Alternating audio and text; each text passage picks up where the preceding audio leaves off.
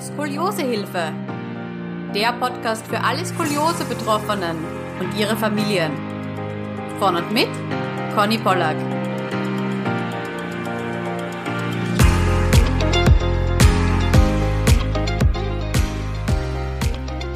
Herzlich willkommen zu einer neuen Skoliosehilfe Podcast Folge. Heute steht wieder eine Expertenfolge am Programm und zwar darf ich gleich zwei Experten aus der Schönklinik München Harlaching begrüßen. Zum einen Kathleen Huber, Leiterin der Intensiv- und Intermediate Care Station. Herzlich willkommen, Frau Huber. Hallo und Dr. Christoph Mehren, Chefarzt des Wirbelsäulenzentrums. Schön, dass Sie da sind, Dr. Mehren. Ja, vielen Dank für die Einladung. Hallo. Sehr, sehr gerne. Ja, wir haben heute zwei große Themenblöcke vor uns. Zum einen wird es um den OP-Saal und die moderne Technik im OP-Saal gehen, die bei einer Skoliose-OP verwendet wird. Und zum anderen wird das große Thema Pflege rund um die OP angesprochen. Beides sind Themen, die zumindest jetzt für mich als Laie eine Art Blackbox sind. Also ich weiß nicht, vielleicht geht's dem einen oder anderen Zuhörer gleich wie mir, aber bei mir löst so etwas immer ein bisschen Unbehagen aus. Also man weiß nicht so recht, was erwartet einen und vielleicht traut man sich dann eben auch die ein oder andere Frage dann nicht zu stellen. Und wir wollen heute ein bisschen Licht ins Dunkel bringen.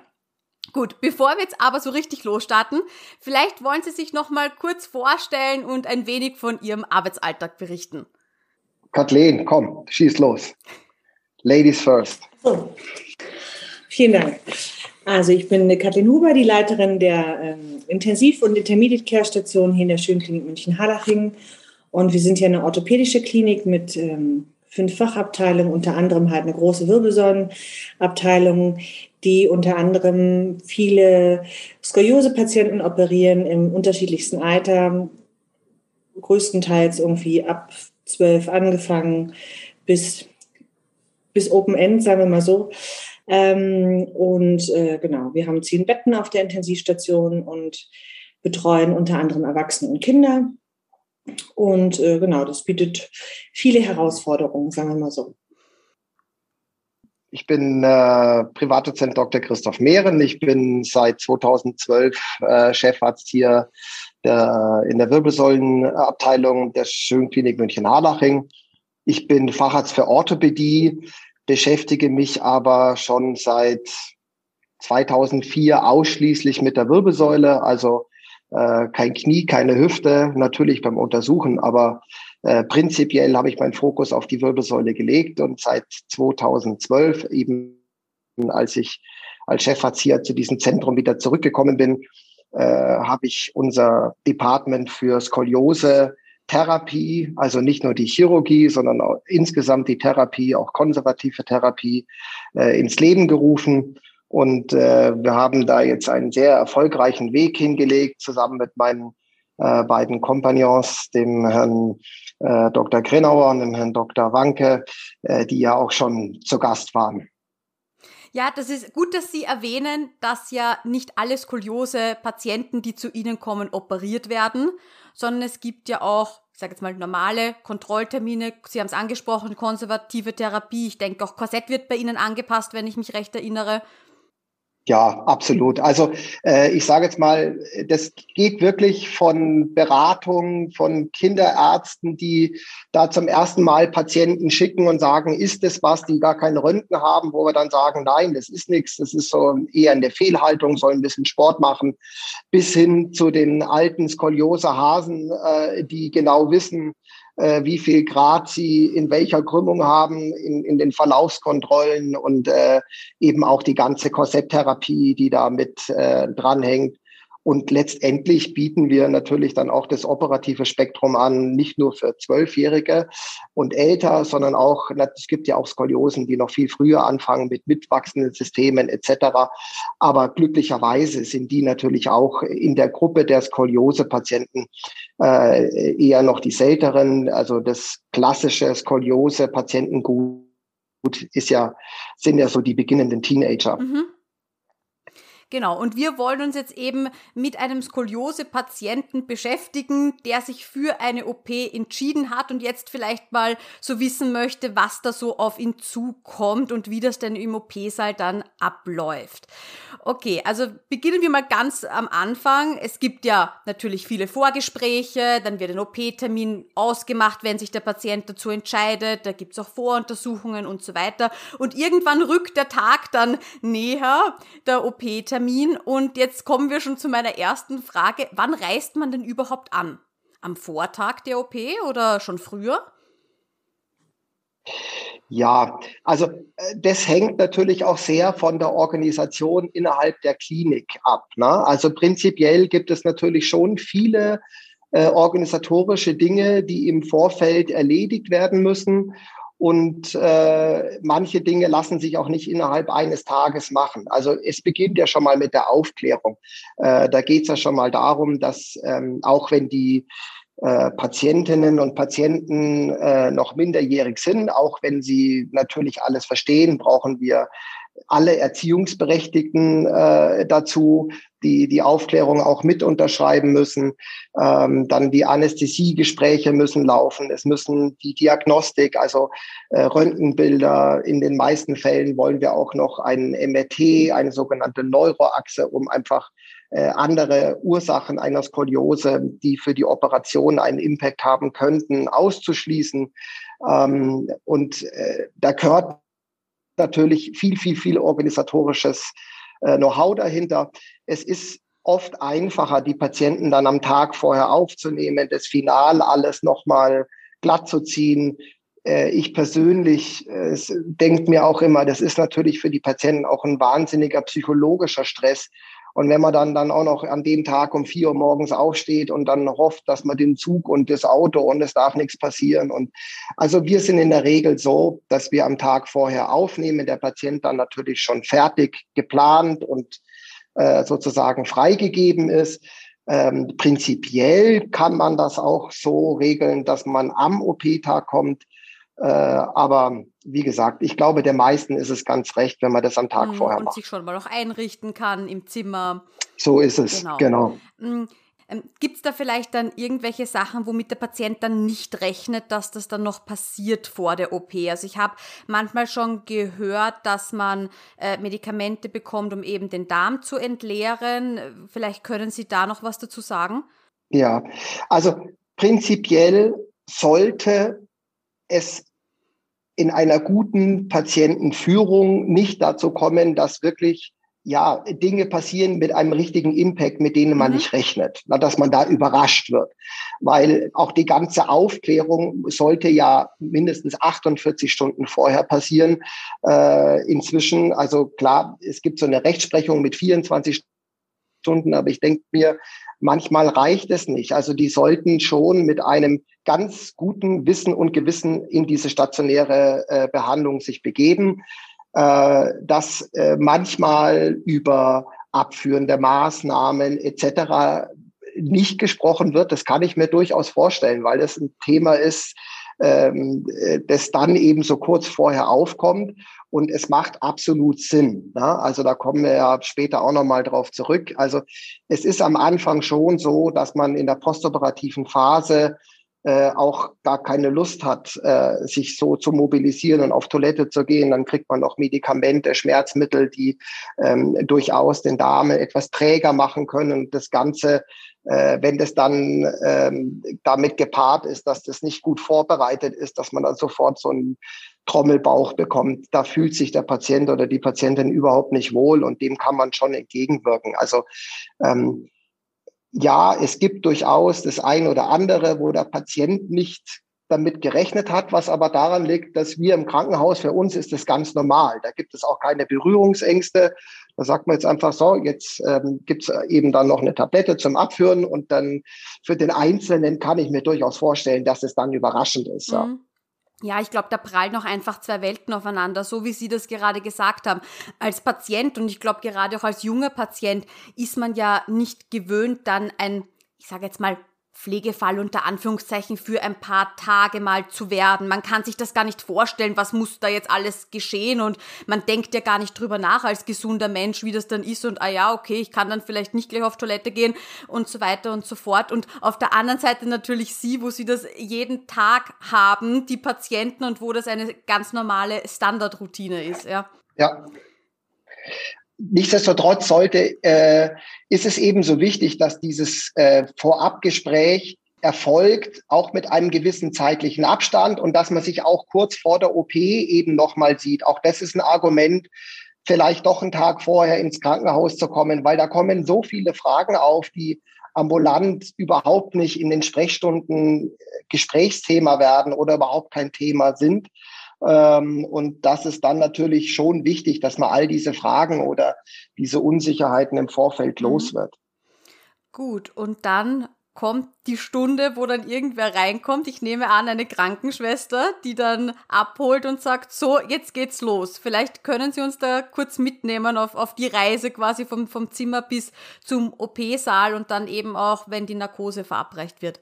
Ja, also prinzipiell ist es ja schon so, dass am Vortag, am späten Nachmittag der OP-Plan für den nächsten Tag äh, feststeht, dass man schon mal so eine Hausnummer kriegt, wann geht's los, äh, wenn man bei uns im Haus an erster Stelle steht, was wir natürlich mit den, gerade mit den Kindern versuchen, einfach die Wartezeit so gering wie möglich zu halten, dann geht's so kurz vor sieben äh, äh, geht's auf Station los. Das heißt aber, dass die Vorbereitung natürlich schon noch etwas früher ist. Also da kommt die äh, Stationsschwester, die einen dann ein bisschen hilft. Da kriegt man ähm, äh, einfach auch so ein, so ein schönes Nachthemdchen an, das dann, äh, das man hat, dass man mit, nicht mit den eigenen Klamotten äh, in den OP geht. Das hat natürlich auch hygienische Gründe.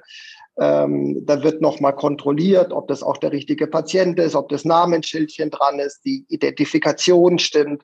Äh, und dann wird man äh, faktisch mit dem OP-Bett, mit dem Bett in den OP gefahren, äh, in die Schleuse. Da wartet dann das OP-Team auf der anderen Seite. Da kriegt man dann auch nochmal ein paar Fragen gestellt, ob man wirklich derjenige ist, der da im Bett liegt und, ähm, und was operiert werden soll. Einfach, das sind die Sicherheiten für uns, um äh, da nicht den falschen Patienten in den falschen Saal zu fahren und dann kriegt äh, der, der die Knieprothese bräuchte, plötzlich die Hüfte. Das ist natürlich, das darf nicht passieren und das sind unsere Sicherheitsfragen, die wir routinemäßig mit jedem machen und auch in anderen Häusern standardisiert wurde heutzutage.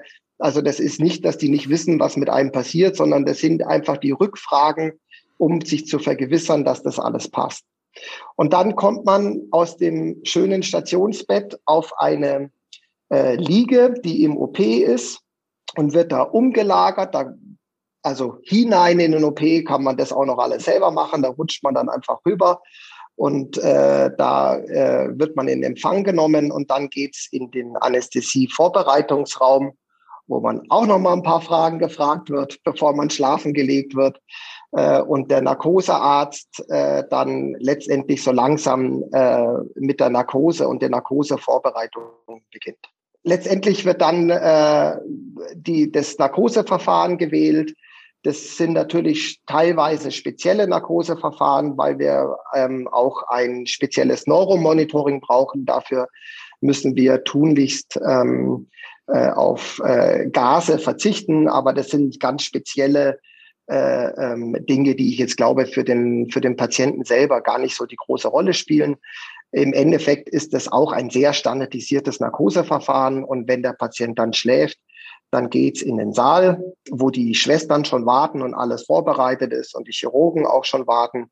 Dann wird das Neuromonitoring noch angelegt und umgelagert, die Höhe bestimmt und dann geht's so langsam mit dem sterilen Abwaschen und mit der OP los. Mhm.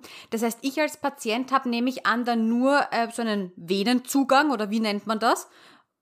Genau, eine, mhm. eine, einen venösen Zugang, den hat man auf alle Fälle. Äh, dann kommt so ein bisschen drauf an, ob man noch einen größeren Zugang am Hals braucht, je nachdem, mit wie viel Blutverlust oder mit welchem Volumenumsatz bei der OP gerechnet wird. Äh, aber das ist alles, sind alles Dinge, die im Vorfeld im Anästhesiegespräch schon besprochen werden. Äh, dann wird, wenn man schläft, auch ein Blasenkatheter gelegt, weil auch wenn die OP nur drei Stunden dauert, es ist schon so, dass man auch kontrollieren muss, funktionieren die Nieren, äh, wie, wie ist die Ausscheidung und außerdem will man das den Patienten auch überhaupt nicht zumuten, frisch operiert, wach zu werden und sofort das Bedürfnis haben, äh, auf Toilette zu müssen, weil die Mobilisation selber ist schwierig und auch so eine Schüssel, das ist auch ein, ein, ein, ein Graus eigentlich. Ne? Also die meisten sind dann froh und den kriegt man auch gelegt, wenn man schläft. Also das macht dann die Anästhesiepflegerin in der Regel äh, und äh, die sind da sehr geübt drin und das ist auch ohne Probleme und auch das Ziehen tut es, es gibt angenehmeres, aber es tut nicht weh. Ne? Mhm. Okay. Gut, jetzt sind wir eh schon im OP-Saal angekommen. Sie haben auch das Neuromonitoring schon angesprochen. Vielleicht können Sie uns einfach mal ein bisschen was über den OP-Saal erzählen, wie standardisiert ist das Ganze? Also gibt es da irgendwelche Normen, die eingehalten werden müssen? Ähm, wie sterilisiert man eigentlich einen, einen OP-Saal? Weil das muss ja auch relativ lang dauern, nehme ich an, oder? Ja, ähm, das ist eine äh, wichtige Frage, denn ich glaube, da herrscht so ein bisschen Unklarheit darüber. Der OP-Saal an und für sich ist nicht steril. Äh, also die OP-Säle selber, äh, das ist, kann man sich vorstellen, irgendwas zwischen ich sage jetzt mal 35 und 45 Quadratmeter in den, in den OP-Sälen, in der ich so auf der Welt bis jetzt war. Unser hier ist 43, da gibt es Unterschiede, da gibt es keine Norm wie bei Tennisplätzen, wo man sagt, so muss es sein, sondern äh, das hat jede Klinik auf die Bedürfnisse angepasst und es gibt dann größere und kleinere OP-Säle. Das ist ganz normal. Diese OP-Säle dürfen natürlich nur mit Funktionskleidung betreten werden. Also, ähm, aber sie sind nicht steril. Sie sind gereinigt, sie sind desinfiziert, aber sie sind nicht steril. Steril heißt äh, bakterienfrei und damit kann ich äh, sozusagen auch im Körper arbeiten. Ähm, es werden dann äh, wenn man dann am Patienten steht oder wenn man die Instrumente anfasst, diese äh, äh, Tätigkeiten, die muss man steril durchführen. Dafür führt man dann eine Händedesinfektion durch. Die chirurgische, die, die dauert so drei, vier Minuten ähm, mit Sterilium und immer wieder trocken lassen. Und äh, dann zieht man sich einen sterilen Kittel an und kriegt sterile Handschuhe angezogen. Und dann ist man steril. Und der Patient wird ja auch desinfiziert, abgewaschen und steril abgedeckt. Das heißt, diese diese Abdeckungen haben eine spezielle Farbe. Bei uns sind sie blau. Und dann weiß man, alles, was blau ist, darf nicht angefasst werden. Auch nicht vom Anästhesisten, der ja auch nicht steril ist. Der desinfiziert sich ja die Hände, aber der ist ja nicht steril.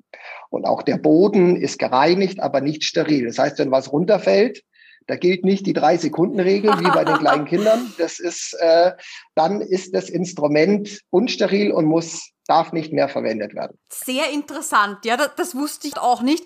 Ähm, jetzt, wo Sie es erläutern, denke ich mir, eh logisch. Aber ja, darüber ja. denkt man nicht nach. Sehr interessant. Also der, der sterile Bereich, ähm, der ist relativ überschaubar und äh, natürlich wird alles getan, um die die Verunreinigung in einem so OP so gering wie möglich zu halten. Also da gibt es, nennt sich Laminar Airflow, wo praktisch permanent Luft als wie so ein Vorhang über diesen OP-Tisch ähm, äh, geblasen wird. Oder es gibt andere, das, äh, neuere Varianten, das haben wir im OP auch. Das ist ein, eine Lüftungsanlage, die diese Luft in diesem OP pro Stunde 15 Mal komplett austauscht und reinigt. Einfach um so wenig Verunreinigungen wie möglich in diesem Saal zu lassen. Mhm. Okay, interessant. Ah, eine Frage fällt mir noch ein, und zwar, wie schläft man denn ein? Am Rücken?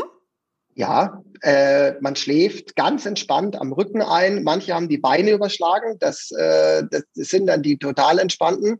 Äh, muss man schauen, dass sie nicht ewig so schlafen.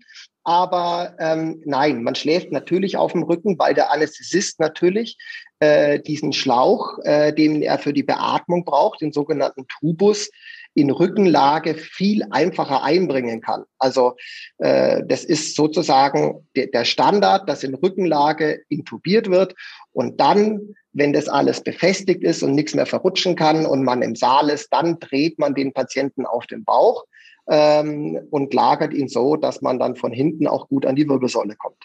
Mhm. Und Sie haben schon vorher gesagt, das OP-Team wartet schon auf einen.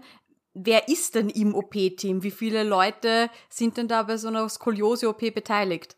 Ja, also ich fange jetzt mal an mit der Anästhesie, die natürlich die Einleitung schon macht. Die haben eine Anästhesiepflege mit dabei, die äh, praktisch dem Arzt dort zur Hand geht, die Medikamente aufzieht, äh, teilweise eben auch sich um Blasenkatheter, Venenverweilkanülen etc. schon kümmern kann. Die Intubation und die Ansage der Medikamente übernimmt dann natürlich der Arzt, aber auch die weitere Überwachung im Saal. Also da sitzt der Anästhesist von Anfang bis Ende hinter dem sterilen Tuch und schaut da auf seine Monitore.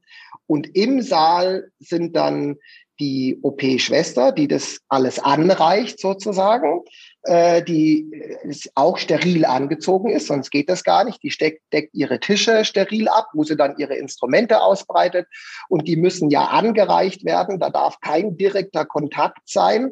Also diese, die Instrumente sind entweder in so Kisten und dann macht die, der OP-Springer äh, sozusagen die Unterstützung für die Instrumentierschwester, die, die macht die Kisten auf, nimmt den Deckel runter und die greift dann in die Kiste und holt sich die Instrumente dann mit sterilen Handschuhen steril auf den Tisch, damit da keine, damit das alles sauber getrennt ist. Mhm. Und dann sollten, also bei uns sind äh, immer zwei äh, Vollblutchirurgen am, am, äh, am Tisch.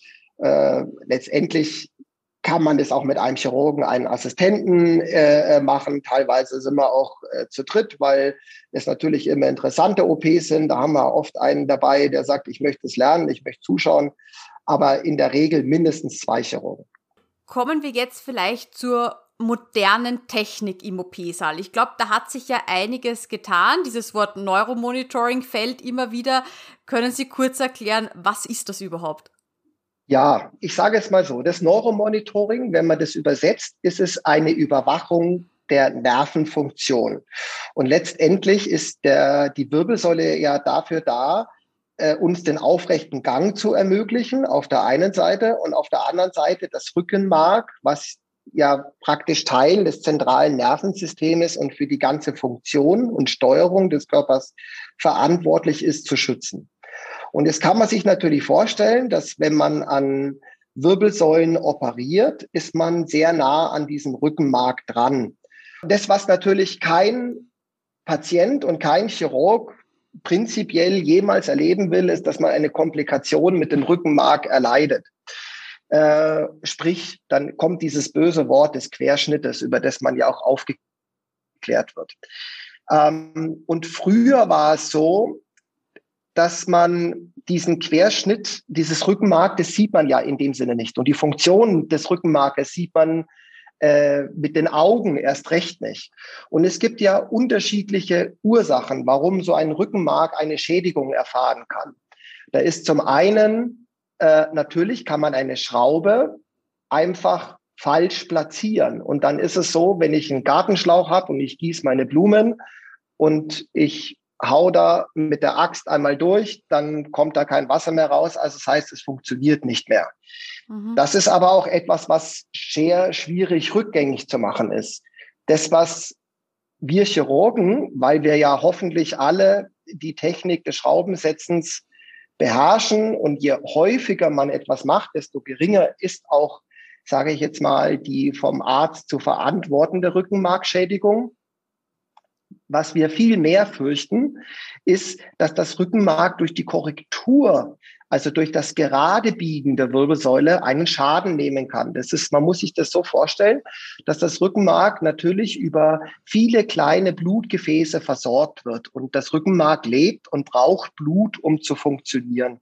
Und es gibt äh, Syndrome, also äh, es gibt äh, Situationen, äh, indem man über die Manipulation am Rückenmark diese Gefäße verschließt. Und das kriegt man nicht mit, das sieht man nicht. Das Röntgenbild sieht super aus, es sieht alles super aus. Und es ist wie wenn man, wenn man an einem Strohhalm an beiden Enden zieht, dann kann der in der Mitte zusammenfalten und es kommt nichts mehr durch. Und das ist ein Prozess, der ist halt langsam, aber wenn man das lange genug so lässt, nimmt das Rückenmark auch Schaden. Und das sieht man, wie gesagt, nicht. Aber früher hat man dann gesagt, alles klar, wenn wir jetzt korrigiert haben und so, dann machen, lassen wir den Patienten einfach wach werden während der OP. Das ist der sogenannte Stanare Aufwachtest. Und dann hat man dem Patienten gesagt, nach der Korrektur, da war noch alles offen, beweg mal deine Beine. Und wenn er dann bewegt hat, dann wusste man, ach ja, super, das ist alles gut und jetzt können wir zunehmen.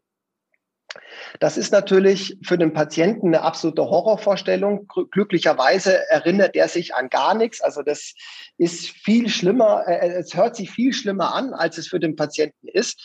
Aber trotzdem ist das natürlich eine äh, auch für den Chirurgen sehr nervenaufreibende Geschichte, weil man muss warten, bis er wach genug ist. Man weiß nicht, warum er die Beine nicht bewegt. Ist es, weil er einfach noch viel zu tief schläft oder weil er es wirklich nicht kann?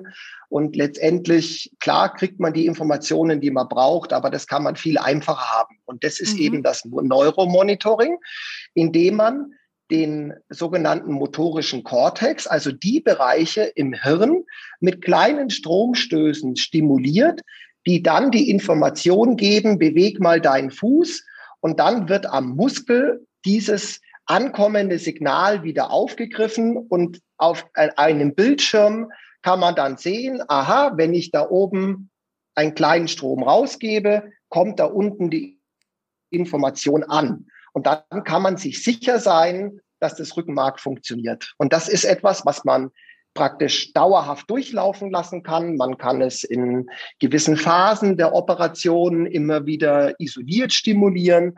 Also da, da hat der Chirurg jede Freiheit, innerhalb von fünf Sekunden zu erfahren, ist alles noch so, wie es sein soll. Und wenn das Neuromonitoring nämlich schlecht werden sollte, sagen wir mal so, es gibt viele Gründe, warum es schlecht wird. Aber ein Grund kann sein, dass das Rückenmark nicht anständig durchblutet wird. Dann kann man die Korrektur wieder nachlassen, also sprich die Stäbe wieder rausnehmen. Und in der Regel erholt sich das, wenn das die Ursache ist, äh, äh, das Rückenmark dann ohne bleibenden Schaden. Und das ist natürlich schon ein großer Vorteil. Es ist keine Garantie, äh, aber es ist eine deutliche Verbesserung der Sicherheit die Patienten und die Chirurgen haben, um ihr interoperatives Tun besser zu monitoren. Deswegen heißt das so. Und was wird dann genau am Körper angebracht? Also ich habe verstanden, am, am, Gehirn irgendwo so Elektroden oder? Ja, äh, vor dem Gehirn liegt noch der Schädel und die Kopfhaut. Also das Gehirn äh, sehen wir nicht. Man, man macht oben in den Haaren an speziellen Stellen, das weiß man, ähm, werden kleine Nadelelektronen angebracht. Äh, die werden auch wieder entfernt. Also ich habe noch keinen Patienten, der danach was gemerkt hat.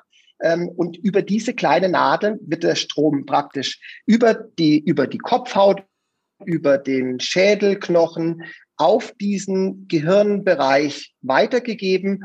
Und dann gibt's kleine Nadeln oder Klebeelektroden, da gibt's unterschiedliche Techniken, an den Kennmuskeln äh, äh, in den Beinen und auch an den Händen, ähm, wo man dann abgreift, kommt die Information da an. Sehr spannend, Wahnsinn. Wie lange gibt's das circa schon? Ach, das gibt's schon äh, relativ lange äh, wurde früher natürlich, die Entwicklung kommt eher aus äh, von den Neurologen und aus der Hirnchirurgie natürlich. Da ist das absoluter Standard. Äh, in den Deformitäten gibt es das auch schon. Äh, also ich weiß es nicht, wann der das erste Mal verwendet wurde, aber das geht in die Jahrzehnte und sollte heutzutage absolut Standard sein.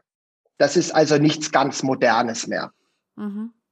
Und gibt es jetzt auch irgendwelche Gesetze, die das vorschreiben, man muss das bei den und den OPs verwenden?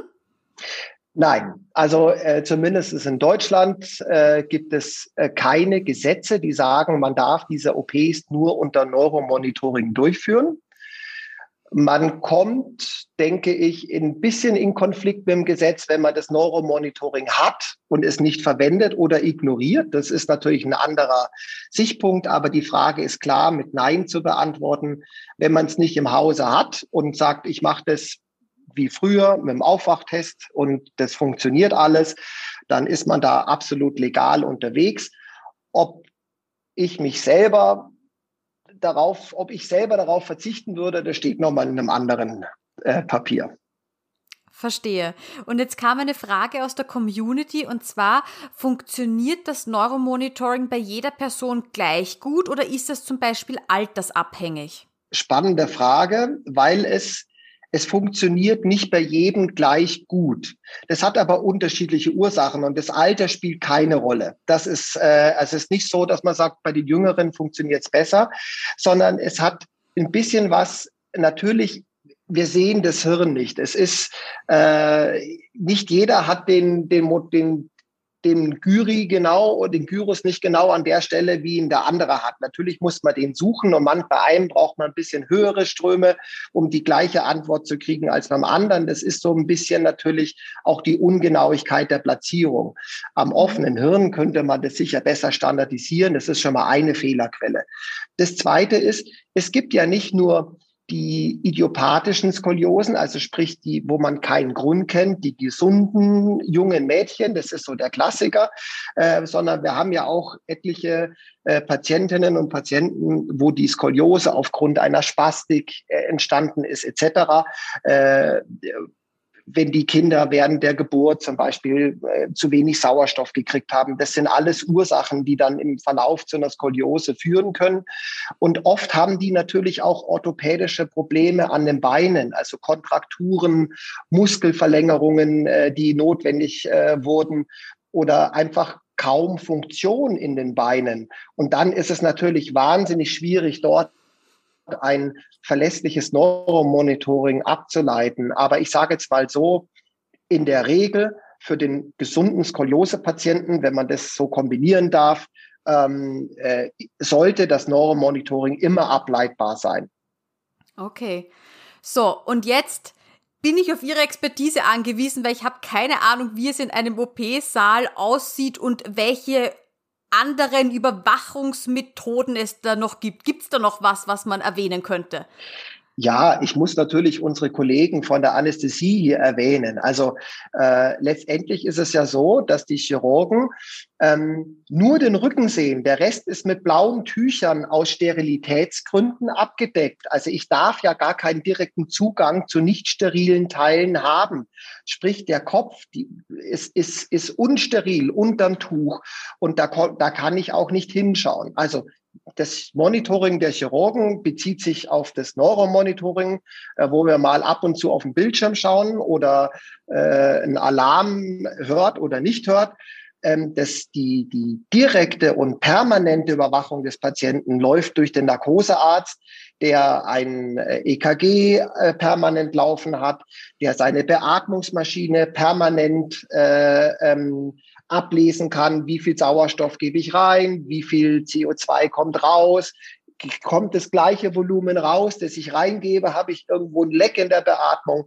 Äh, die können auch die Narkosetiefe bestimmen. Die haben natürlich da viele Parameter, ähm, die äh, nicht nur zeigen, dass der, der noch unterm Tuch lebt, äh, liegt, noch lebt, sondern wie geht's ihm? Ist er, hat er jetzt einen Blutverlust? Braucht er ein bisschen Volumen? Ähm, das ist sozusagen die Hauptaufgabe des Narkosearztes. Auch äh, Schmerzen. Man kann durchaus auch in Narkose Schmerzen verspüren, auch wenn man sich nicht daran erinnert. Und da wird das Herz zum Beispiel schneller. Äh, und dann kann man einfach mit ein bisschen Schmerzmittel das alles wieder beruhigen. Also das ist ein permanenter Flow von Geben von Medikamenten, schauen, wie man reagiert, wie steht's mit der OP, ähm, hat man jetzt ein bisschen mehr Blutverlust, ein bisschen weniger, wie tief ist die Narkose-Tiefe? Ähm, die darf natürlich auch für das Neuromonitoring nicht zu tief sein. Ne? Also ähm, die, meine Kollegen können den Patienten so schlafen lassen, dass ich überhaupt nichts mehr messe. Und das wollen wir natürlich auch nicht. Also wir sind da in einem permanenten Austausch ähm, um den Patient auf genau oder die Patientin genau auf dem richtigen Level zu halten. Und wenn ich mir das jetzt so vorstelle, sind ja doch ein paar Stunden, die so eine Skoliose-OP dauert. Ist da komplette Stille im Raum oder wird da schon zwischendurch eben gesprochen, kommuniziert? Ist man da wirklich die ganze Zeit todernst und komplett fokussiert oder muss man einfach auch zwischendurch, um mal diese Anspannung loszuwerden, auch selber als Chirurg kurz mal ausschütteln und, und durchatmen? Ja, also, äh, ich sage jetzt mal so, es ist nicht komplett still. Man kommuniziert. Man kommuniziert natürlich auch im fachlichen Bereich viel. Aber wie Sie schon gesagt haben, das ist eine OP, die ein bisschen länger dauert. Und es gibt durchaus Schritte, die sind weniger kritisch.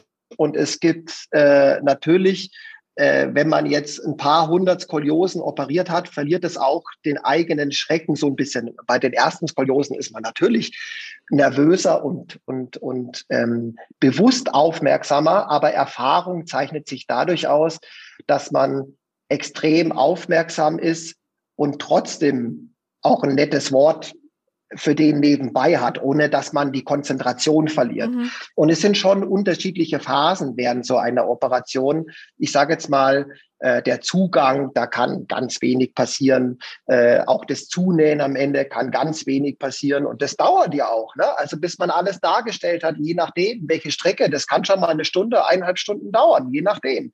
Oder auch das Zunähen, das dauert mit Sicherheit eine halbe Stunde, wenn man das sorgfältig macht. Ähm, und die Zeit sollte man sich auch nehmen. Und dann gibt's aber auch, ich sage jetzt mal, während der OP-Phasen, wo ganz klar ist, dass jetzt absolute Konzentration angesagt ist und dann wird da auch jetzt äh, nicht von, keine Ahnung, vom Urlaub oder vom Wochenende erzählt, sondern dann das, das im eingespielten Team merkt man das ähm, und dann ist dann auch Fokus und dann ist es auch mal so leise, dass man faktisch nur noch das EKG im Saal hört oder die klaren Ansagen, welches Instrument man braucht oder welche Schraubenlänge oder Schraubendicke oder was weiß ich. Und es hängt natürlich, es hängt natürlich von den Chirurgen ab. Es gibt, wie immer, es gibt sehr mitteilungsbedürftige Menschen auf dieser Welt und es gibt äh, ähm, äh, Kollegen, die insgesamt stiller sind. Mhm. Also das ist ganz normal. ja, dann herzlichen Dank für diese Einblicke. Wirklich sehr, sehr spannend. Ich glaube, da waren ganz viele neue Insights einfach dabei und ich glaube, es ist einfach wichtig, dass man so ein bisschen ein Gefühl dafür bekommt, okay, wie läuft das ab, wie viel kriege ich mit, wie viel nicht und ja, was gibt's eigentlich schon alles an, an, an moderner Technik, die einfach hilft, Komplikationen zu vermeiden. Gut, dann kommen wir zu dem Teil, wo der Patient schon langsam aufwacht. Soweit ich weiß, ist man ja nach einer Skoliose-OP immer auf der Intensivstation am Anfang. Äh, nein, also nein, ich sage okay. es mal so, nein, man ist nicht immer auf Intensiv. Das hängt natürlich auch sehr mit den Gegebenheiten des Hauses ab. Ähm, man ist am Anfang mit Sicherheit in einem sehr geschützten Aufwachraum, sagen wir es mal so. Mhm. Ne? Also äh, man wird jetzt nicht sofort allein in ein Zimmer geschoben, sondern man wird wach, äh, entweder im Aufwachraum, wo eben das entsprechende Personal auch da ist. Das sind meistens auch wieder Anästhesiepflege oder Anästhesisten, die sich darum kümmern, die Schmerztherapie betreiben, die schauen, dass die Atmung und alles gut funktioniert. Ähm, bei uns im Hause ist es so, dass die Intensivstation auch mit einer Intermediate Care, also sprich mit einem etwas intensiveren Überwachungsstation gekoppelt ist.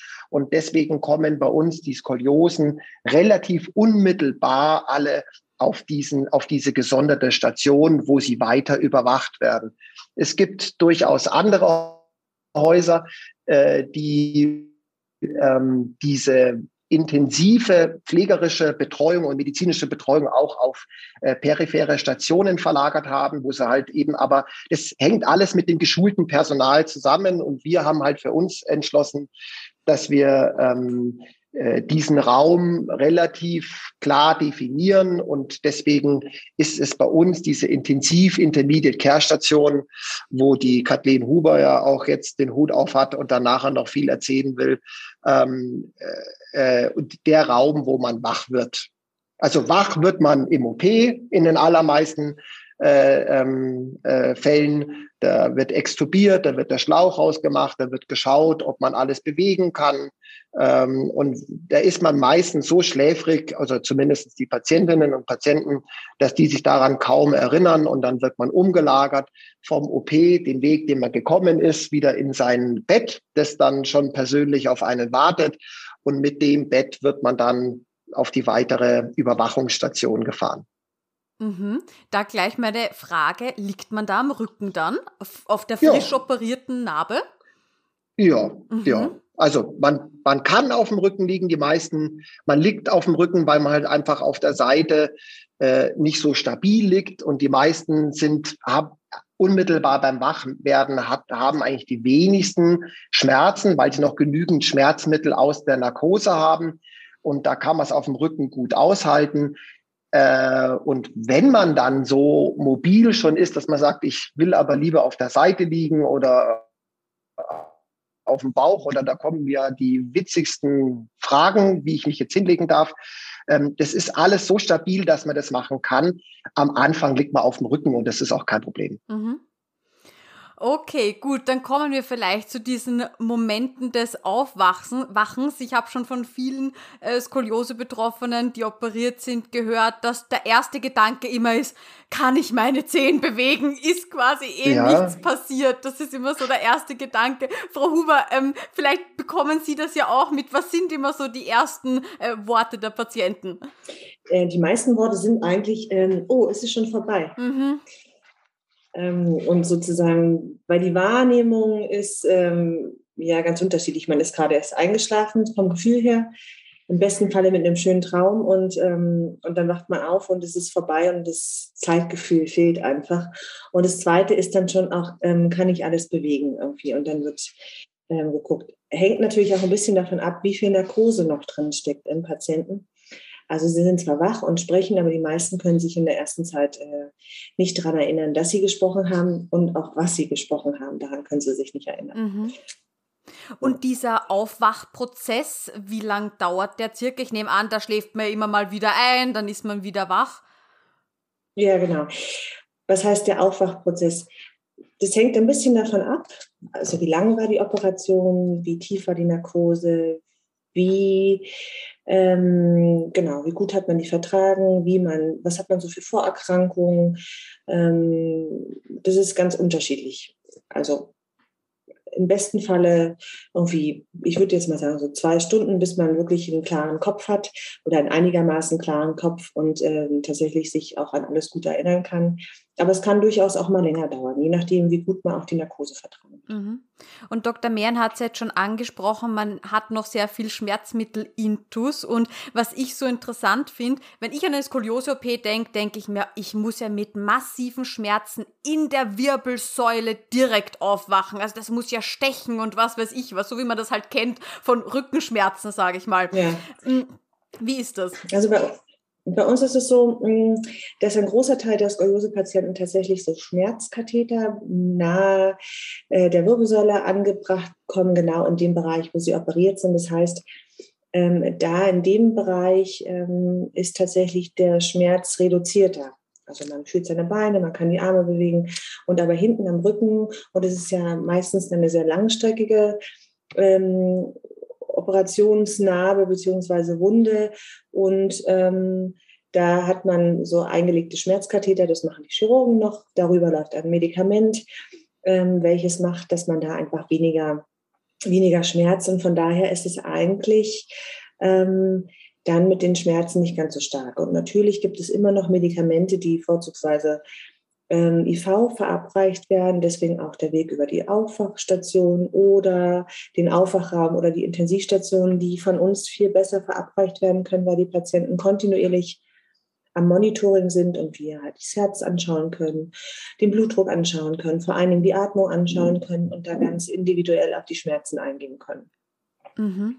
Und wann wird man dann das erste Mal, ich sage jetzt mal, mobilisiert, also mal auf die Seite drehen oder mal aufsitzen? Ach, das passiert, also das eine ist drehen und das andere ist aufsitzen. Also das sind so zwei verschiedene Paar. Das ähm, mit dem Drehen, das passiert schon in, in, im Prinzip in der ersten Stunde, dass man sich auch mal von unserer Seite aus den Rücken anschaut, den Patienten auf die Seite dreht, guckt, ist da hinten alles in Ordnung, ähm, sich den Körper anschaut, wenn man ja doch eine ganze Zeit auf dem Bauch gelegen ist, ähm, sich ähm, von oben bis unten den Patienten mal anschaut und mal guckt, ist dann alles so, wie es sein soll oder gibt es irgendwelche Auffälligkeiten? Hat man vielleicht irgendwo ähm, eine Stelle, die vielleicht ein bisschen röter ist, wenn man da halt jetzt eine längere Zeit drauf gelegen hat, damit man das gut beobachten kann. Und ähm, genau.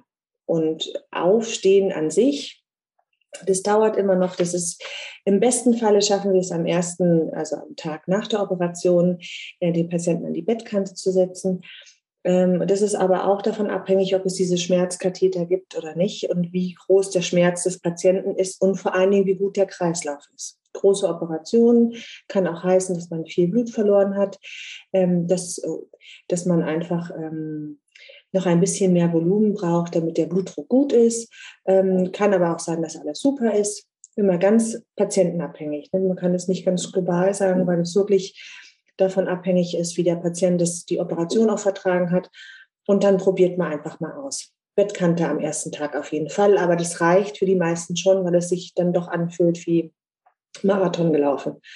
So eine große Operation macht natürlich auch was mit einem, dass man sich sowieso so ein bisschen fühlt äh, am ersten Tag, nicht nur durch die Medikamente, also auch die Dauer, die man auf dem Bauch gelegen ist, ähm, vielleicht, dass man sich so ein bisschen überrollt fühlt, wie so ein ähm, ja, wie sage ich immer, so ein bisschen wie, als wenn einer einen LKW erwischt hätte, ähm, dass man irgendwie, dass einem, Entschuldigung, dass einem alle Muskeln irgendwie tun. Mhm. Und ähm, das lässt sich aber mit ganz verschiedenen Schmerzmitteln einfach ganz gut in, äh, in den Griff kriegen. Darf man in dieser Phase dann schon Besuch empfangen? Na, jetzt muss man dazu sagen, dass momentan Corona ist. Das macht natürlich alles ein bisschen schwieriger. Hm, wir haben die Regelung, dass alle Minderjährigen von ihren Eltern besucht werden dürfen, ähm, wenn sie nicht sogar mit im Krankenhaus liegen, also mit hier als Rooming In, als Elternteil mit aufgenommen wurden. Ähm, ansonsten ist es so, dass ähm, sie schon auch gerade bei so großen Operationen besucht werden dürfen. Da muss es dann äh, momentan eine Ausnahmegenehmigung geben, dass sie zumindest rein dürfen. Bei ein Jugendlichen und jungen Erwachsenen oder bei körperlich Behinderten, die eine Begleitperson haben. Bei ähm, älteren Erwachsenen ist es momentan in der Situation wirklich schwierig. Mhm. Und also im Normalfall, also hätten wir jetzt kein Corona, wie wäre es dann? Ja, dann wäre es so, dass man natürlich schon irgendwie, ähm, muss man natürlich auch gucken, wie es dem Patienten geht, aber schon auch am ersten Tag oder am Operationstag auch Besuch empfangen kann äh, natürlich nicht von allen möglichen, aber von den engsten Personen schon. Ähm, das, äh, genau, das ist vor allen Dingen auch ganz wichtig, dass man Kontakt hat, dass man Kontakt mit der Außenwelt hat, die einen auch von diesen Schmerzen, die da sind, ablenken. Mhm. Okay, und wann geschieht dann das erste Mal Aufstehen? Hat man dann einen Rollator, an dem man sich festhalten kann oder stützen einen da die Schwestern? Ähm, es ist so, dass man, ähm, dass wir immer zu zweit sind, entweder mit der Physiotherapie oder ähm, zwei Pflegekräfte, dass man den an die Bettkante setzt. Und dann haben wir einen hohen Gehwagen, der davor steht und den Patienten dann in den Stand bringt. Da muss man natürlich auch gucken, was macht der Kreislauf. und dann versucht man den Patienten hinzustellen. Es wird auch erstmal nur kurz sein. Also man wird nicht gleich loslaufen, auch ein bisschen davon abhängig, hinten letztendlich, wie, wie hoch die Schmerzkatheter noch laufen und wie viel Gefühl letztendlich ähm, dann auch da ist von, von den Medikamenten, die da verabreicht werden. Mhm. Das ist, hängt immer ein bisschen davon ab, wie groß man ist und äh, wie gut man so einige, wie man Medikamente im Allgemeinen auch verträgt. Und ähm, aber das Ergebnis schon alleine des Hinsetzens und das Gefühl des Körpers, wie er sich so komplett anders anfühlt, ähm, das ist für die meisten schon irgendwie sehr überwältigend. Ja, dieses zu merken, irgendwie, es, es fühlt sich ja, was eine ganze Zeit lang über viele Jahre so gewachsen ist, ist natürlich in kurzer Zeit irgendwie in einen geraden Rücken verwandelt worden und das merkt der Patient schon. Mhm an sich. Und gerade bei den jungen Mädchen haben wir schon häufig auch das Phänomen, dass, ähm, dass sie sich ja viel, viel größer fühlen und dann natürlich schon auch die ersten Gedanken kommen, ähm, die wir natürlich auch immer gerne unterstützen. In was ist, was zeigt uns die neue Sommerkollektion? Was kann man tragen, weil man äh, anders aussieht und größer ist mhm. und ähm, das Körpergefühl einfach ein anderes ja. ist. Und gerade auch eben so ein, ich sag jetzt mal, Rückendekolleté, irgendetwas, was enger anliegend ist, weil der Rücken ist ja jetzt gerade und ich muss mich nicht mehr dafür schämen. Damit haben wir, glaube ich, ganz viele einfach mentale äh, ja, Hürden äh, zu überwinden und das ist ja dann was Schönes, wenn man schon sogar in dieser frühen Phase schon, schon da positiv in die, in die Zukunft denkt. Ja, das ist ganz wichtig, weil irgendwann kommt halt auch der Schritt, wo dann auch die Schmerzmittel vom Rücken reduziert werden und man anfängt dann doch auch Schmerzen zu bekommen Und ähm, man braucht etwas, woran man sich festhalten kann, auch wie eine Perspektive. Ähm, wichtig sind Angehörige. Und wenn es nicht persönlich geht, dann über FaceTime ähm, oder Telefonanrufe, mhm. Motivation. Ähm, und genau, Wünsche sind auch in, der, in den ersten Tagen, dass man Fotos vom Rücken macht, damit man mal selber sieht, wie das aussieht. Wie groß ist die Narbe? Wird sie schön werden? Wie sieht sie aus? Also all die Sachen, ähm, die dann schon wichtig sind. Ja, mhm. und die äh, wir versuchen natürlich auch so positiv wie möglich zu unterstreichen. Ja, und dieses Tief, wann kommt das dann circa? Also wann werden diese Schmerzmittel reduziert? So nach drei, vier Tagen? Es ist so, dass wir schon auch sukzessive versuchen, jeden Tag aufs Neue minimal runterzugehen und einfach auch auszuloten, ähm, genau, wann fängt denn der Schmerz an, wie gut ist er aushaltbar ähm, und umso schneller man mit den Schmerzmitteln gerade auch über den Rücken oder halt auch über die Medikamente, die man nimmt, ähm, sozusagen die reduzieren kann, umso fitter wird man natürlich auch. Ähm, und wenn wir merken, nee, es funktioniert gar nicht, dann, ähm, dann äh, geht man halt wieder hoch oder man kriegt noch ein neues Medikament dazu. Mhm. So, dann kommen ja dann wahrscheinlich relativ schnell Gedanken wie, okay, ich müsste jetzt mal aufs Klo oder Körperpflege, ich bin jetzt schon ein paar Tage lang nicht geduscht. Vielleicht können Sie uns da einfach ganz kurz mitnehmen, was für Sie Alltag ist, ist für die Patienten ja alles andere als Alltag. Ähm, vielleicht können Sie uns da einfach mal kurz mitnehmen. Wie, wie sieht das aus? Wie pflegt man Leute, die sich einfach noch nicht so gut bewegen können? Also es ist folgendermaßen, es fängt ja schon am Operationstag an. Man wird wach und man hat man liegt im Bett und auf dem Rücken und dann kommt die Frage, wann kann ich mich drehen und, ähm, und eigentlich irgendwie ist mir warm oder kalt oder was auch immer oder man hat Durst und wir versuchen so früh wie möglich die Menschen dazu zu animieren, ähm, dass sie selbstständig etwas machen. Also angefangen von greifen Sie mal nach vorne, nehmen Sie mal den, ähm, nehmen Sie mal den, das Getränk, was auf dem, auf dem Tisch steht, ähm, trinken Sie mal einen Schluck. Ähm, man stellt das Bett mal hoch, man schaut mal, wie das so ist. Und ähm, wenn es jetzt kein, kein Vorkommnis gibt, dass man jetzt eine größere Wäsche am Operationstag äh, benötigt, dann ist es so, dass man abends zumindest mal einen Waschlappen anreicht und die sich das Gesicht waschen können und, und nächsten Morgen ihnen halt ähm, Unterstützung anbietet beim Waschen. Das heißt auch nicht, dass wir das komplett übernehmen, sondern in den Möglichkeiten, die der Patient hat, und die Arme, die er bewegen kann, dass er sich das Gesicht wäscht, dass er sich die Arme wäscht und vielleicht die Brust und den Bauch.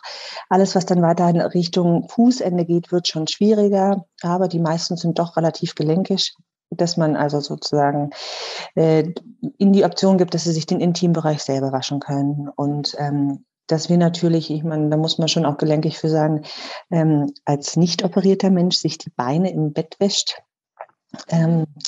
das äh, ist dann sozusagen in unserer Aufgabe, dass wir die Beine waschen und die Füße. Und es macht natürlich auch ein, ein ganz angenehmes Gefühl, dass man irgendwie nicht das Gefühl hat, man liegt da irgendwie so ganz platt. Wenn es aber den einen oder anderen Patienten gibt, der sagt irgendwie, oh, ich habe da überhaupt gar keine Lust drauf und irgendwie ich will einfach nur liegen bleiben, ist es so, dass wir ihn zumindest versuchen zu motivieren, sich ähm, die wichtigsten Zonen am Körper zu waschen, um ein bisschen ein frisches Gefühl zu haben. Aber wir werden jetzt auch, oder so ist es zumindest bei unserer Station, auch niemanden prügeln, dass er sich jetzt von oben bis unten wäscht, wenn einem überhaupt nicht danach ist. Mhm. Ja. Und dann ist es so, dass man sich den Rücken ja nicht selber waschen kann. Ne? Dafür ist es dann, gibt es verschiedene Handgriffe, wie man sich auf die Seite dreht. Und da helfen wir dem Patienten und dann wird der Rücken gewaschen und wird frisch gemacht. Ähm, bei uns gibt es auch so eine Art ähm, aktiv gehe mit, mit verschiedenen Kräutern drinne, wo man tiefer durchatmet, was ein kühles Gefühl macht, was aber als sehr angenehm empfunden wird. Und dass man einfach ähm, auch den Po frisch macht und vielleicht mal ein bisschen eincremt. Je nach körperlicher Konstitution braucht der eine Po mehr Creme und der andere weniger. Mhm. Und ähm, im Ganzen ist es ja so, dass der Patient nicht die ganze Zeit nur auf dem Rücken liegt, sondern man ihn zwischendurch halt auch auf die Seite dreht, ihn unterstützt, und für ihn eine Position findet, ähm, die angenehm ist.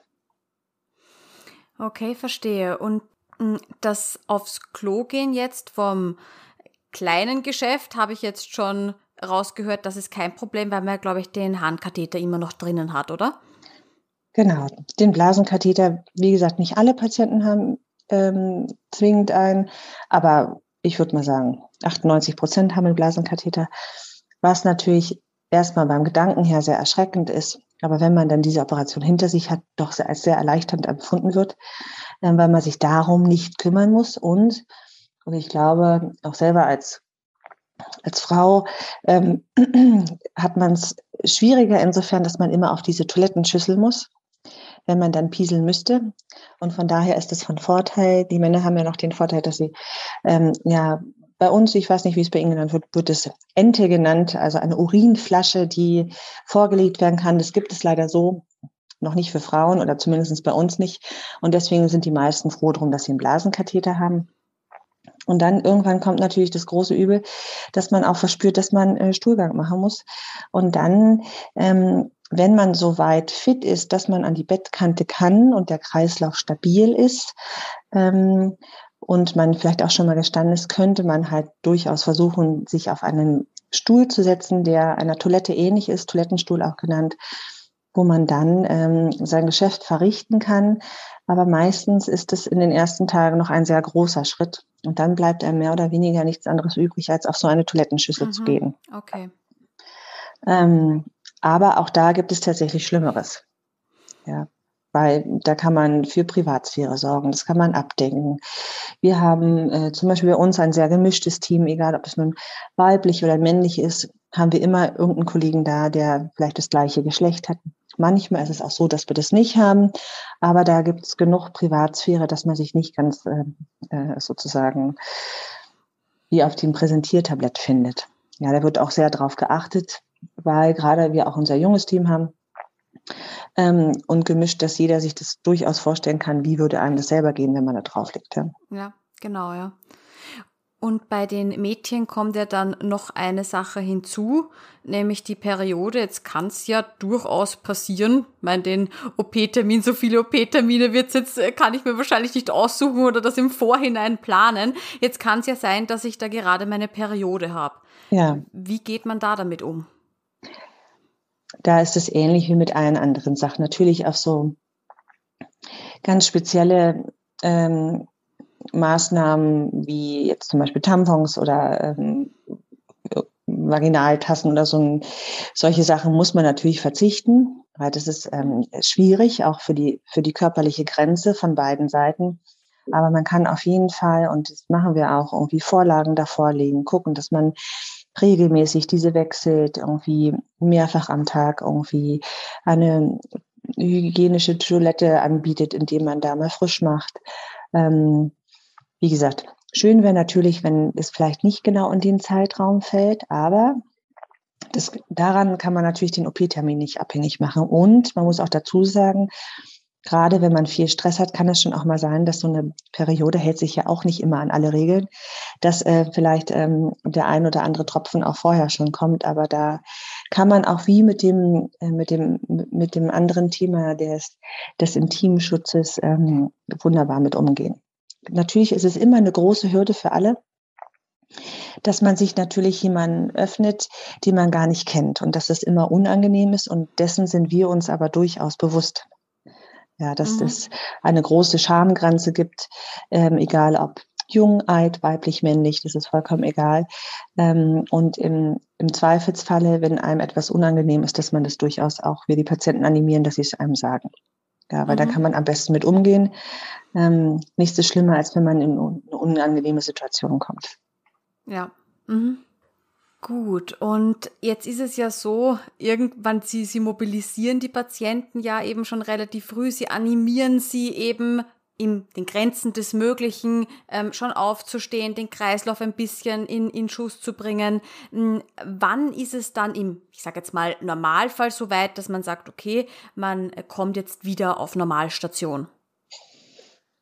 Also bei uns ist es so, dass wir jetzt über die vielen Skoliose, die wir schon hatten, schon auch absehen können, dass die meisten Patienten so zwischen dem dritten und vierten Tag wieder zurückgehen auf die Normalstation. Dann sind, mhm. werden auch diese Schmerzkatheter gezogen.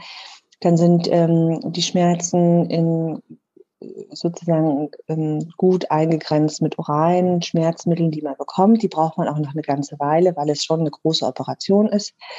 Ähm, aber diese Schmerzkatheter zieht man dann raus. Ähm, dann ist auch die Mobilität wieder da und ähm, dann kann man die Patienten auf die Normalstation verlegen. Mhm. Relativ schnell, ja, drei bis vier Tage, das geht das geht schnell. Und gehen die Patienten da schon ein paar Schritte oder ist es? Entschuldigung, die Patienten gehen schon sogar bei uns auf der Station. Also wir haben ja auch die Physiotherapie, die vorbeikommt. Und je nachdem, wie gesagt, der OP-Tag, der ist eigentlich immer noch ganz angenehm. So die ersten, ersten unangenehmen äh, Phasen kommen so Ende des ersten Tages, Anfang des zweiten Tages. Aber da versuchen wir schon auch die Patienten so weit zu mobilisieren. Am dritten Tag ist dann schon wieder ein bisschen besser wo wir dann tatsächlich auch je nach wirklich äh, Konstitution des Patienten, also wie, wie geht es ihm ähm, da im Zimmer umherlaufen oder wir haben auch schon viele gehabt, die dann schon so fit waren, dass sie über den Gang laufen konnten ähm, und, und einfach mal ausprobieren, wie es laufen. Natürlich werden sie nicht alleine durch die Klinik laufen und die ersten Tage auf der Normalstation brauchen sie auch noch Unterstützung.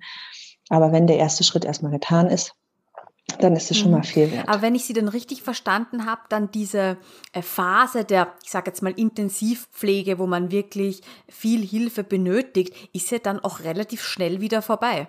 Ja, also wie gesagt, auch da ist es immer vom Patienten abhängig. Wir haben natürlich auch Patienten, die mal länger da liegen, ähm, aber der große Teil ist, ähm, denke ich, wenn wir jetzt so einen Schnitt sagen, vom vierten Tag mhm. her, ähm, eigentlich da schon ganz gut drauf. Und da macht man dann auch schon ganz viel alleine, dass man also sozusagen sich auch vielleicht sogar schon alleine aufsetzen kann mit Unterstützung, dass man an der Bettkante isst, dass man sich alleine wäscht. Klar, so Sachen wie Rücken waschen und vielleicht auch das Gesäß waschen ist schwierig, auch danach noch, ähm, weil das natürlich Bewegungen sind, wo man einfach die Wirbelsäule für braucht. Ähm, und es kann schon auch wehtun. Aber es ist jetzt nicht so, dass man ähm, zwingend die ganze Zeit einfach nur auf dem Rücken liegt und von oben bis unten versorgt werden muss, sondern so schnell wie möglich ähm, selber viele Sachen zu machen, hilft einfach wahnsinnig viel, auch für die Motivation. Weil man sieht, es gibt voran. Genau, genau. Ja. ja. es ist jetzt nicht so, dass man eine Woche ausharren muss und dann kommt vielleicht der eine kleine Baby-Step und man freut sich ja, drüber, genau. sondern es geht schon in einem, in einem größeren Tempo. Ja, Genau. Vielen Dank für diese Einblicke. Ich glaube, jetzt können wir das alle auch ein bisschen besser einordnen und ich glaube, da sind jetzt viele, viele wichtige Fragen geklärt worden. Mm, eine Sache würde ich gerne noch ansprechen und zwar haben Sie irgendwelche Tipps? Ähm, was kann man von zu Hause mitnehmen, um sich die Tage nach der OP im Krankenhaus generell ein bisschen einfacher zu gestalten? Haben Sie da vielleicht schon so ein paar Erfahrungen gesammelt, was Patienten mitnehmen und wo Sie dann gesagt haben, ach, das war eine gute Idee, dass ich das noch eingepackt habe? Ja, also das schon. Ähm, wichtig ist alles, was ablenkt. Also mhm. das heißt, Vielleicht sollte es jetzt kein Roman von Tolstoi sein, weil er schwierig zu lesen ist. Aber ähm, wer gerne liest, was leichtgängiges, digitale Medien sind ganz wichtig, um A, mit der Außenwelt Kontakt zu haben, um einfach sich ähm, gerade jetzt in der digitalen Zeit sich berauschen zu lassen von anderen Sachen als von der ähm, Zimmeruhr, die so wahnsinnig langsam schlägt, weil der Tag nicht vorbeigeht. Und ähm, genau, Telefon auf jeden Fall, dass man telefonieren kann mit Freunden. Ähm, wenn es Kinder sind, ist es ganz wichtig, Sachen, die ihnen vertraut sind, Kuscheltiere, Spieluhr, ähm, ähm, irgendwelche Schnuffeltücher, alles, was sozusagen ähm, für so kleine Kinder oder jüngere Kinder oder auch junge Erwachsene, das darf man ja nicht unterschätzen, ne? auch wenn man eigentlich 14 und ganz cool ist, ist man dann trotzdem frisch operiert und eigentlich möchte man nur Unterstützung haben, wie als wenn man noch kleiner war. Ähm, also alles, was einem gut tut. Mhm. Und da kann es ruhig ähm, Verschiedenes sein. Ne? Und genauso ist es auch, ähm, wenn dann doch mal das, die Gelüste da sind, was anderes zu essen, außer Krankenhausessen, versuchen wir auch zu motivieren, auch das, was ihnen schmeckt, vorbeizubringen. Natürlich sollen die sich nicht den ganzen Tag mit Schokolade vollstopfen und mit Burgern, aber so ein Highlight vielleicht, wenn man dann den ersten Tag aufgestanden ist, ähm, was zu bekommen, was einem vielleicht auf der Seele brennt und gut tut, ähm, dann soll es das auf jeden Fall sein, um halt immer wieder einen kleinen Schritt voranzukommen. Mhm. Das heißt, man kann ihnen vor der OP oder nimmt man das mit in den OP-Saal, sein kleines Täschchen, wo dann sein Handy drin ist und, und, und ein Buch oder so? Wie, wie funktioniert das organisatorisch? Genau. Also bei uns ist es so, dass ähm, das natürlich ganz toll wäre, wenn es vorher schon gepackt ist, dass man sich wie so eine kleine Tasche macht. Das sind die Sachen, die hätte ich danach gerne, da muss man sie danach nicht erst äh, suchen. Ähm, und alles, was einem wichtig ist, manchmal ist es auch ein Duft ähm, oder ein Bild oder irgendwas, was einem irgendwie Kraft gibt ähm, dass man die Sachen einpackt und die bleiben dann auf der Normalstation ähm, und wir rufen die dann ab, ähm, wenn die Patienten da sind. Ja, Kuscheltiere können natürlich erstmal mit in die Schleuse gehen, bleiben dann im Bett. Ähm, wenn die Kinder kleiner sind, dann ist es manchmal sogar auch, dass ein Teddybär mit OP-Haube und, und äh, kleinem Mundschutz mit in den OP geht, damit es entspannter ist und dann wachen die auch entspannter wieder auf, wenn sie haben, was ihnen wichtig ist. Ja. Sehr schön. Ja, dann vielen, vielen Dank, Frau Huber und Dr. Mehren, für diese Einblicke. Wieder wahnsinnig viel dazugelernt und es ist so schön, dass irgendwie der, der Mensch im Vordergrund steht, obwohl man jetzt sagen könnte, ach, OP und das ist äh, Nummer 364 dieses Jahr, sondern dass man immer noch da bei jedem äh, Patienten überlegt, okay, was könnte ihm gut tun und versucht ihn zu motivieren und eigenständig zu werden und so weiter. Also auf jeden Fall vielen, vielen herzlichen Dank für dieses wirklich interessante interessante Podcast-Interview. Bitte sehr gerne.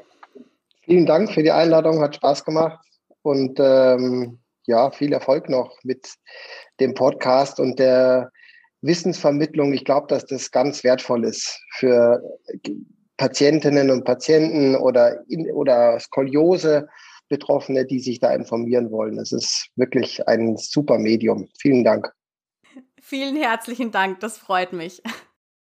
Und jetzt habe ich noch etwas ganz Besonderes für dich. Und zwar gibt es seit neuestem den Skoliosehilfe Motivations-Newsletter. Ja, Skoliose, das ist ja kein Sprint, sondern ein Marathon, wie wir wissen. Ja, und da kann einem schon ab und zu mal die Puste ausgehen. Ich möchte dir einfach dabei helfen, stets motiviert zu bleiben und wenn du dich zum kostenfreien Newsletter anmeldest, dann bekommst du jeden Montag ganz, ganz zeitig von mir eine kleine Motivationsnachricht in deinem Postfach. Kein lästiger Spam, sondern wirklich ein Mehrwert für dich, weil ich einfach weiß, wie kostbar deine Zeit ist. Und vielleicht hilft es dir ja, mehr dran zu bleiben und sowohl psychisch als auch physisch an deiner Skoliose zu arbeiten. Nähere Infos dazu findest du unter dieser Podcast-Episode und natürlich auf meiner Website www.skoliosehilfe.com. Und falls du mit mir auch mal eine Skoliose-Podcast-Folge aufnehmen möchtest, egal ob selbstbetroffene, Angehörige oder aber auch medizinisches Fachpersonal, dann melde dich einfach bei mir. Alle näheren Infos findest du in der Beschreibung unter dieser Folge. Ich freue mich auf dich. Jede und jeder ist herzlich willkommen, denn ich bin der Meinung, dass deine Geschichte anderen Leuten Mut und Hoffnung geben kann.